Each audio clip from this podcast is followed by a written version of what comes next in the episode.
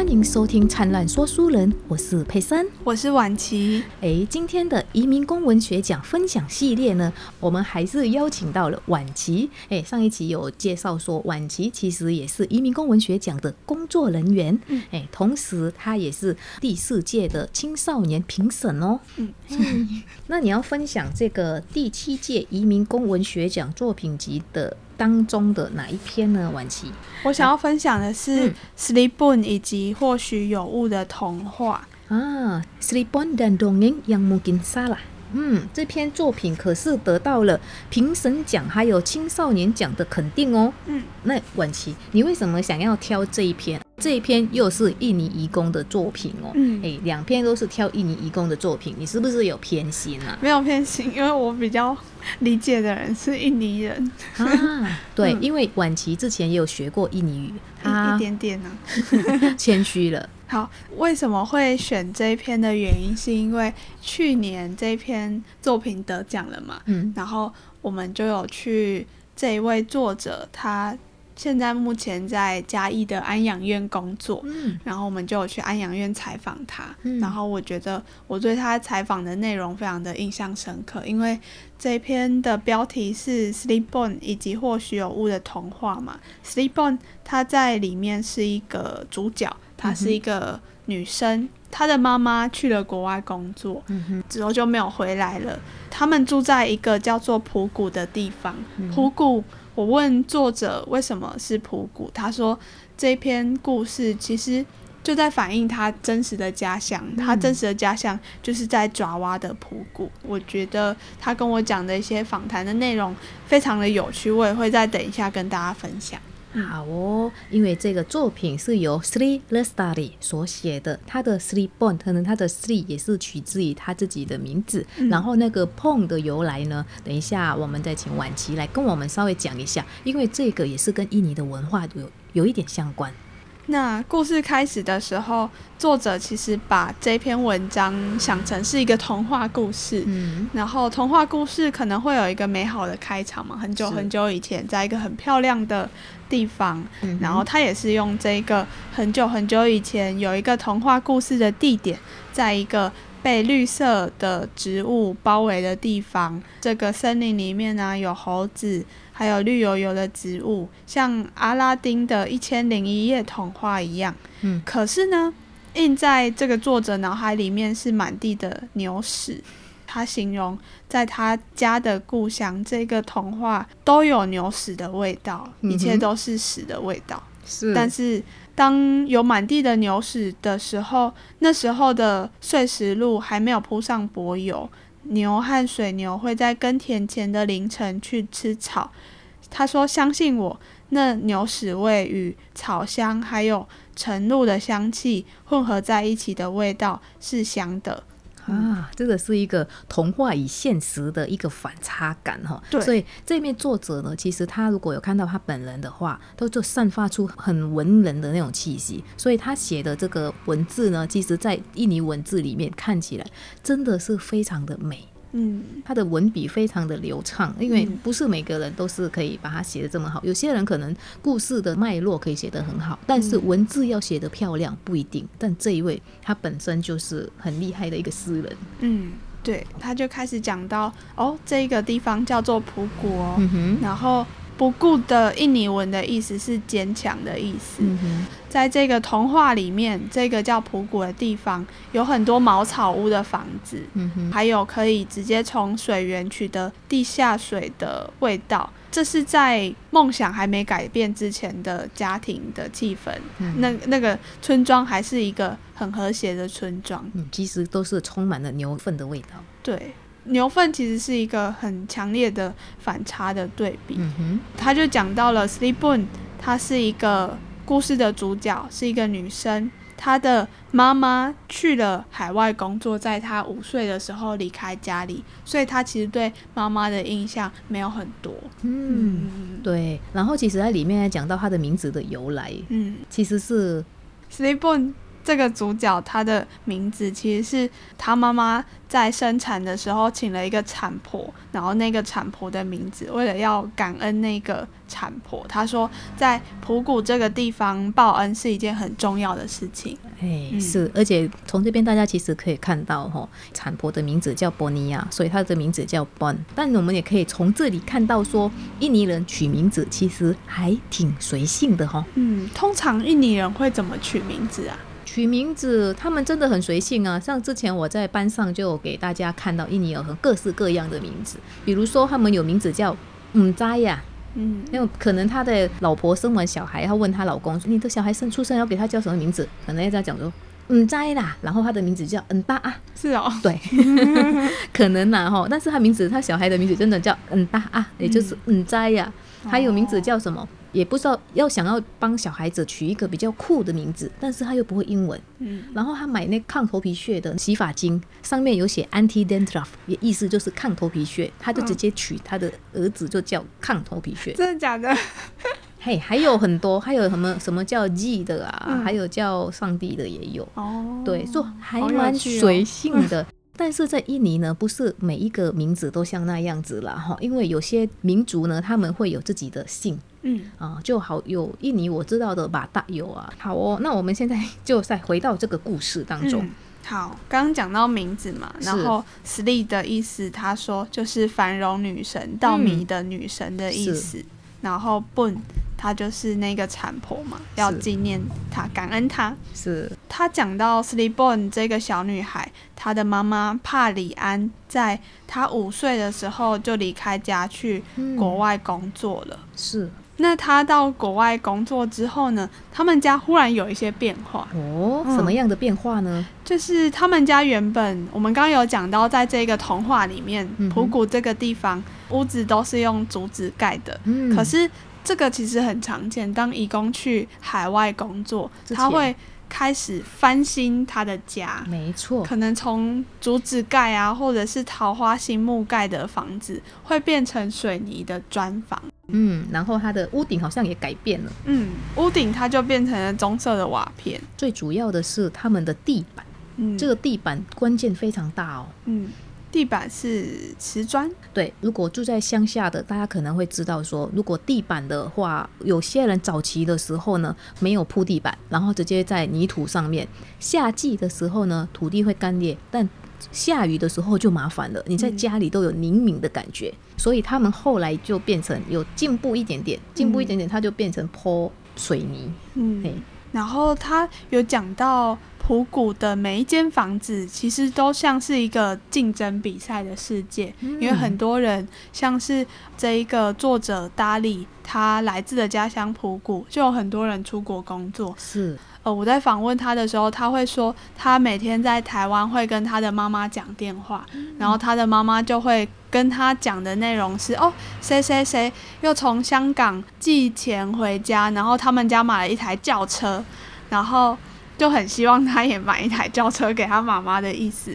他妈妈也会说，哦，谁谁谁家里盖好了，好漂亮等等的。在这个作者眼中，他的故乡很像是一个在比赛的地方，因为很多人都出国工作，出国工作之后留在普谷的房子，很像是在比赛一样。对，从竹子编的呢变成了木头，木头后来就变成了红砖了。嗯对，就所以他就是这样渐进性的一个进步。对，虽然看起来很像是所谓的进步，可是作者在这个时候就讲到，但是有一件事情走偏了，普谷开始变得很奇怪，嗯，他开始，变得几乎没有女生。嗯哼，嗯，这个是为什么呢？因为全部的女生就被赶出去工作啊，嗯，赚钱。对，就是这个作者他讲到，在普谷或者是在很多移工生长成长的小村庄，拥有一个女儿就像拥有一个钻石一样。嗯，因为我如果生了一个女儿，那我以后等她长大，稍微年长一点，我就可以把她送出国工作，她就可以帮我赚钱。是，就把她把女儿变成摇钱树了哈。简单的讲，对，作者觉得这是一个非常吊诡的现象，因为我如果生一个小孩，不管他是男生还是女生，我不是希望我可以爱他吗？可是为什么我生他的时候是希望他可以为我带来什么利益？然后他就觉得这个现象非常的奇怪，而且在他的家乡普谷，他访问的时候，他说在很多的家乡。大家都争着想要生女生，因为女生就可以出国工作。但也有一个非常吊诡的现象，就是我们刚刚讲到这些房子都一间一间的，可能最后变成坚实的漂亮的水泥房嘛。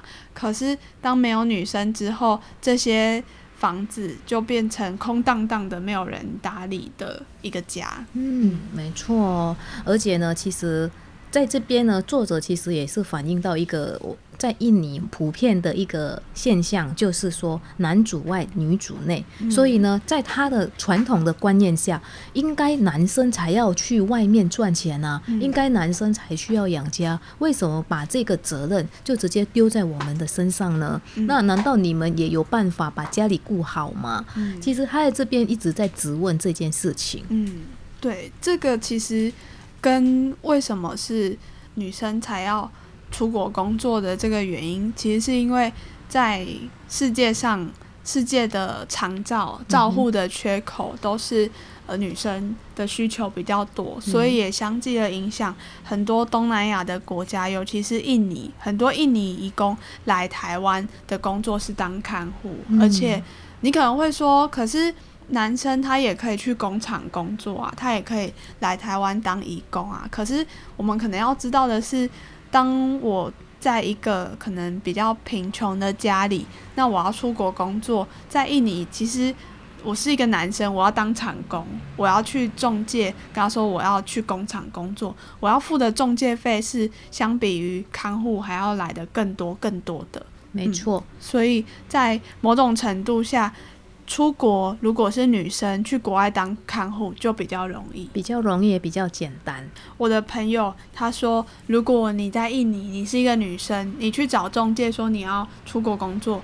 你是不用先付他钱的，哎，是没错，因为你之后的中介费会在你来台湾之后的每一个月的薪水扣。嗯，可是如果你是一个男生，然后你要找去台湾的工厂工作，那你就要先在印尼付一笔中介费。所以这个时候很多人就会先去借钱，然后借不到的人，他可能就是家里的女生出出国工作，是没有错。所以如果是男生的话，也要先付钱，但是你钱还是一样，每个月还是有扣。扣款，中介收取厂工的那个费用基本上是比较高的。对，嗯，后来呢，事情又怎么样发展下去呢？事情的发展有一点戏剧性，嗯，就是他发现他的爸爸有点奇怪，嗯，他的爸爸有外遇对象了。啊，嗯，他的外遇对象是一个党度的歌手，然后因为。爸爸可能一直把妈妈赚的钱都给这个外遇对象，所以他们家本来已经更新了嘛，最后还有瓷砖地板，但是他发现家里有一些墙壁又变成竹编的墙壁了，然后窗扇也已经掉下来的，这个就表示家里又恢复以前妈妈还没有出国之前的那个经济的状态，因为妈妈好像就。不再寄钱回来了，对，所以呢，爸爸没有钱了之后，他把墙壁给拆了。嗯，因为妈妈发现爸爸外遇了，这个其实在台湾的印尼义工是很常见的一个现象。很多人可能在印尼的时候已经有一段婚姻，然后已经有小孩了，可是当他们在台湾工作的时候，很常会发生丈夫找了一个小三，然后一直把。妻子寄寄回来的钱给这个小三用，然后他们家又越来越穷。嗯，没错。哎，这个小三这个里面其实有讲啊，为什么费用会那么高？因为这个小三有五个小孩子。嗯，哦，对。当然，这个也是也是一个在讲说一个悲剧了哈。因为男生可能他有他的需求，那但是呢，他的太太又不在身边。嗯。所以呢，他们就去往外找，往外找了之后，当然就是对这个家庭的不忠。所以他爸爸为了要贴补家用呢，就开始拆了家里的屋瓦、墙壁呀，还有他们的门板啊。哇，后来又怎么样呢？这样子他们能生活吗？因为在这个时候，我主角应该也是进入了成年了，一个家没有门是怎么样过日子啊？嗯。后来，就算他爸爸把家里的装饰都卖掉，也是不能赚很多钱嘛，生活还是继续要过。然后这时候，我们的主角呢，她是一个女生嘛。然后我们刚刚有讲到，女生在普谷是钻石，然后她也刚好青少年成年的，爸爸就想要把她送出国工作，哎，把她开始当成摇钱树，就是你还已经长大了，就可以去工作啊，然后去工作就可以寄钱回来赚钱。对对。它里面就有讲说，爸爸叫他说：“你要赶快去台湾，去那里找你妈妈，然后赶快寄钱回来。”嗯嗯，因为他说除了他的女儿，已经没有其他东西可以卖了，所以爸爸就带他去中介。去中介，他这里有讲到，其实把女儿带去中介，爸爸还能收到四百万的。奖赏金，印尼盾，印尼盾四百万大概是多少？四百万，如果以现在的汇率啦，哈，七千五。可是，在那一个他写的时候，可能是大概一万块台币，一万块台币就可以把买女儿给卖掉了。对啊，然后爸爸还可以得到钱。其实，在里面其实他好像有只有一个疑问：为什么是我？为什么不是我们家的另外一个男生？对啊，为什么不是我的兄弟？嗯，是为什么不是弟弟？嗯。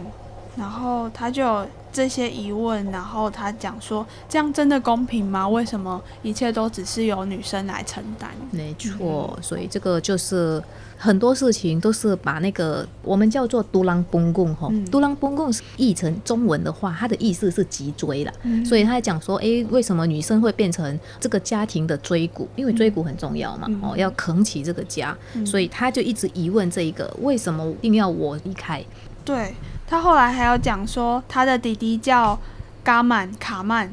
他说，卡曼他可以上学，但是很多女生的义工，他可能没有办法完成他完整的学业。嗯，但是他的弟弟卡曼他可以上学。卡曼弟弟也不用去台湾，弟弟最终的人生目标只需要结婚，然后叫他的妻子去台湾就好。世界真的公平吗？是啊，公平嘛，就是对他们来讲，就是为什么女生还又要往外去赚钱啊？然后赚钱来给你们用。然后其实他这边有讲说，赚钱来给你们这些男生晃着脚来接受我们的汇款。对，他说时间过得很缓慢，普谷还是一个充满男人的诡异的地方。不要吓到，如果你看到这些男人抱着高鼻子的婴儿，或有着阿拉伯的面孔。如果你看到许多陌生的面孔，不要吓到。他说，在普谷这个地方呢，有一个村长，他的妻子之前去香港工作，可是妻子从香港回来的时候，顶着一头红色的头发，还有怀着八个月的身孕，不久之后生出了一个黑皮肤的儿子，听说是孟加拉人的小孩。但这一切在普谷好像是正常的，就像牛屎会掉在柏油路上一样。嗯，他们把它看着变成一种常态。对，我觉得这个是一个很微妙的一个，应该讲说很奇怪的一个关系哈。嗯，因为丈夫呢，他有一点对老婆的愧疚，因为应该讲说这边呢，太太就算做出轨的事情，他们也能够去接受。哎。在这边跟大家补充一下这一段的脉络好了。这一段其实是作者达利他引用了一个他村庄真实发生的故事，然后他说他们的村长娶了一个叫玛丽小姐，姑且称她为玛丽小姐好了的太太。然后玛丽小姐呢，她从作者她小时候到她二十几岁都在阿拉伯工作。嗯，可是当她二十几岁，二十年过后。玛丽小姐从阿拉伯回来之后，她就挺了一个大肚子，生生的是阿拉伯人的小孩。这个其实在很多移工的村庄很常见，可是并不一定都是佩珊讲到的，可能交男朋友，也有人是被性侵的。就像是在阿拉伯工作的移工，其实很多人会被性侵。嗯，然后我有一个朋友，他说，你如果去阿拉伯工作，那你的宿命就是你回来会大的肚子。我在访问达利的时候，他说，其实，在印尼很多的移工的村庄都有很多外国面孔的小朋友，他们可能有像刚说的孟加拉面孔，也有可能会有阿拉伯面孔，也有可能会有华人的面孔，可能就是台湾人或香港人的小孩。但是这一切非常的吊诡，但在移工的村庄，大家却习以为常，因为很常发生这样的现象。是对对啊，而且有些如果特别是在阿拉伯那边，其实老实讲，佩珊有看几个作品哦，有一个作品当中，基本上他们很多时候会把移工当做不是人，是奴隶。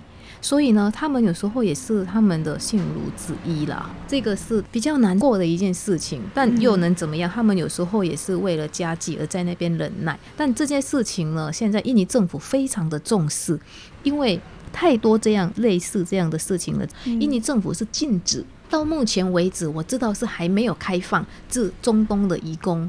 嗯，他们有一些人会过去，是自己过去的，政府是不允许的，哦，因为太多那个虐待案件，还有就是工作了之后不给钱的太多。当然有一些少数的，就是阿拉伯人，他们很慷慨，所以即使他们的薪资是很低的，但是呢，他会给你黄金，就是比如说一个开斋节，他会试很多很多的黄金给你，但这个不是每一个都是这样的故事，他们又有一个向往。就是因为是宗教的关系，会觉得说哦，去到那边是一件好事，还可以比较接近他们的神。对，很多人去阿拉伯，很多人义工，其实一开始第一个国家是去阿拉伯，因为就是跟宗教有关。是，嗯，还有当然不只是去阿拉伯然后他们也会跟也是跟宗教有关系，他们会去我们家隔壁印尼的隔壁，也就是。马来西亚。到目前为止最多的印尼移工到国外的是马来西亚，因为一来它很近，二来语言。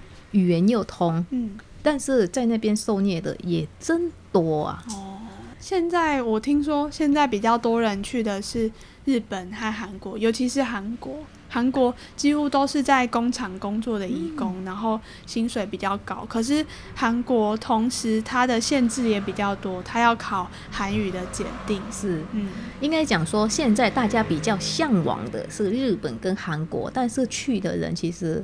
他们能够接受的也没那么多，嗯因为还是会有挑选，嗯然后他们真的是比我们严格很多。嗯，所以，我我就有听过我的朋友，他的弟弟要去韩国工作，可是他已经提前考过检定啊，然后手续也办好了，已经两年了，但他还没有等到那个中介老板帮他美合好，就是去韩国。我我我知道的好像是大家都要排队，对，向往，然后大家很多人在排队，排不到的很多，对，哎，对，所以也不是说呃能去就能去就去，对，而且你不是说你已经全部都考完了就可以，不一定，那边是有它的难度，当然他的薪水真的是比较多，嗯，他的薪水是台湾的三四万吗？对，三四万没错，三万多块，万台币，嘿，对呀，三万三万多台币，这个是真的，嗯。如果是我，我我应该也会考虑看看。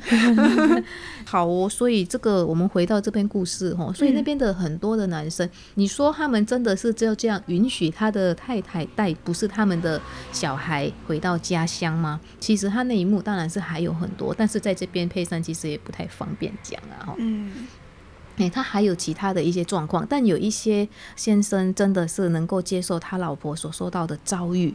也也欣然接受的也是有的，所以各个状况都有。我觉得在这一个状况里面，它某种程度是反映了，比如说像刚讲的玛丽小姐，她可能去阿拉伯工作二十年，他们家虽然。老公是村长，可是村长赚的钱远远不及老婆在阿拉伯二十年赚的钱，所以那个时候虽然女性在国外不在家里，她没有权利那么多的权利去管她的小孩，可是她变成了她的地位有一点翻转呢，但是是一个有点吊诡的翻转，她反而变成了这个家的一家之主，因为她赚最多，所以这个时候老公也不敢。对老婆说什么？嗯嗯嗯那最后一段他就讲到 s l e e p o n 的一生只受过一次诅咒，诅咒他在普古童话里身为一个女人，必须成为家庭支柱的宿命。嗯嗯，所以他们他其实，在这个故事里面，作者一直在强调说。家庭的支柱，嗯，所以他还是希望说回到那个父权的一个时代了。他还是有想说家里应该是男主外女主内，所以比较不希望说男生是在家里面照顾小孩，而女生是在外面打拼的一个那个角色。嗯，他就会觉得女生的宿命在普谷会很奇怪，就像是这个童话故事，它不是一个那么美好的童话故事，它充满了牛屎。然后他对牛屎的那个控诉，就是为什么女生的宿命就是要出国工作？嗯嗯。好哦，所以这个也算是作者他个人的看法，就是觉得说家庭支柱就转到女生的身上，他比较没办法接受这一这一面的事实，男生就会很理所当然的说，你们就是应该要出国赚钱来给给家里人用，所以他比较没办法接受这样的一个个性。但是其实相对来讲，在台湾现在如果女主外男主夫。这样子的一个形态，其实我觉得在台湾人好像还蛮可以接受的我觉得在台湾比较像是男生和女生，他是都是一个独立的个体。嗯。所以大家比较能够接受，这个作者会这么想，是因为他认为女生才可以把家里凝聚起来，就像他妈妈一离开了之后，整个家里就垮了。所以在那边的女生的角色，就是把整个家里结合在一起，不要让他一个东倒西歪。像你看，嗯嗯，妈妈一不在了之后，爸爸就跑掉了，然后他跟弟弟就要住在一个破烂的房子，他才会心里这么多的埋怨。爸爸的做法呢，家里缺钱就把墙壁给拆了。又没钱了之后，把那个屋瓦给拆了，所以这个是爸爸的做法。那如果是妈妈有在的话，爸爸就不会这么做，他们也不需要这么辛苦的过日子。某种程度，他是在讲，只要是移工的村子，然后很多女性的移工会出国的村子，某种程度上，女生她的权益都是比较弱势的，她会比男生的权益还要差，因为。男生其实，在台湾也有很常诟病的是，我们对一个家庭的想象，可能是一个爸爸翘脚在沙发上看报纸，然后妈妈在厨房煮东西，这是一个很传统的家庭想象。可是，我觉得这个女生都出国工作的现象也很有趣，她呃，有的时候可能真的翻转了女生的地位在家庭里面，在某种意义上。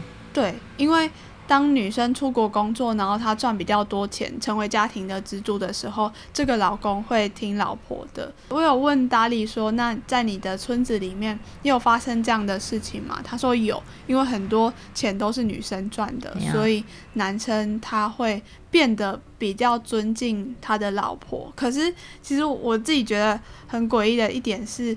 不是每个人都值得尊敬吗？为什么只有他出国，他才会被尊敬？他在国内的时候，他就不该被尊敬吗？应该是。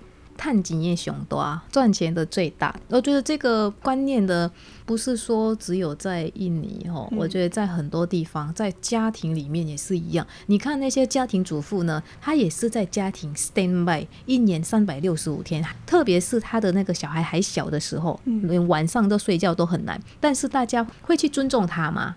这个是在几年前的时候，我觉得这个状况应该是很糟糕。你又没有赚钱，你老公在赚钱，他很累耶。可是家事都是我在做哎，我不做家事，你们家就垮了。那是现在的看法，你想想看，在几年前，大概是这样的一个论点。我们觉得说，很多先生一般回来的时候，什么事情都不想做，就坐回来，然后就翘脚看电视。嗯，其实所以我们不不要说只有印尼这里，其实台湾也有。所以，因为女生的经济。独立自主了，所以他的权益开始被重视。对，一般都是这样。最后刚刚跟我讲说了，演变成大家都外面吃啊，这样就不会有人洗碗，不会有人煮饭啊，公平。这是另外一个现象。对 呀，所以大家现在台湾的外外食文化会变成非常的发达，我觉得这个也是一部分的一个结果。嗯，我外食也蛮好的哈，我们这样子是不是就公平了？啊但是如果大家。呃，回来的时候，因为我知道现在有些有些夫妻啊，回来了之后就各做各的，各划各的手机，嗯，所以这样子交流就变成很少了，然后大家都活在自己的世界里面，这是我觉得没办法去评论的，因为每个社会的结构都有每个社会结构的一个演变，它好与坏，当事人知道。嗯嗯，好哦哦，今天也真的分享了这一篇呢。如果大家有机会的话呢，其实可以到书店来看这一篇故事哈，嗯《Sleep Bone》以及或许有误的童话，因为他所想的童话跟现实所呈现出来的东西已经不太一样了。嗯因为本来现实跟童话当然会差很远，嗯只是说你要怎么样去从当中去找出一个平衡，就就需要大家好好的去学习，好好的去揣摩了。嗯好，那我们今天也真的非常感谢婉琪来跟我们分享这一篇故事。嗯谢谢大家，那我们也谢谢各位听众，我们今天的文学奖分享系列就就到这里。那我们在下一集的灿烂说书人见喽，拜拜，拜拜，三拜中吧。三百军吧。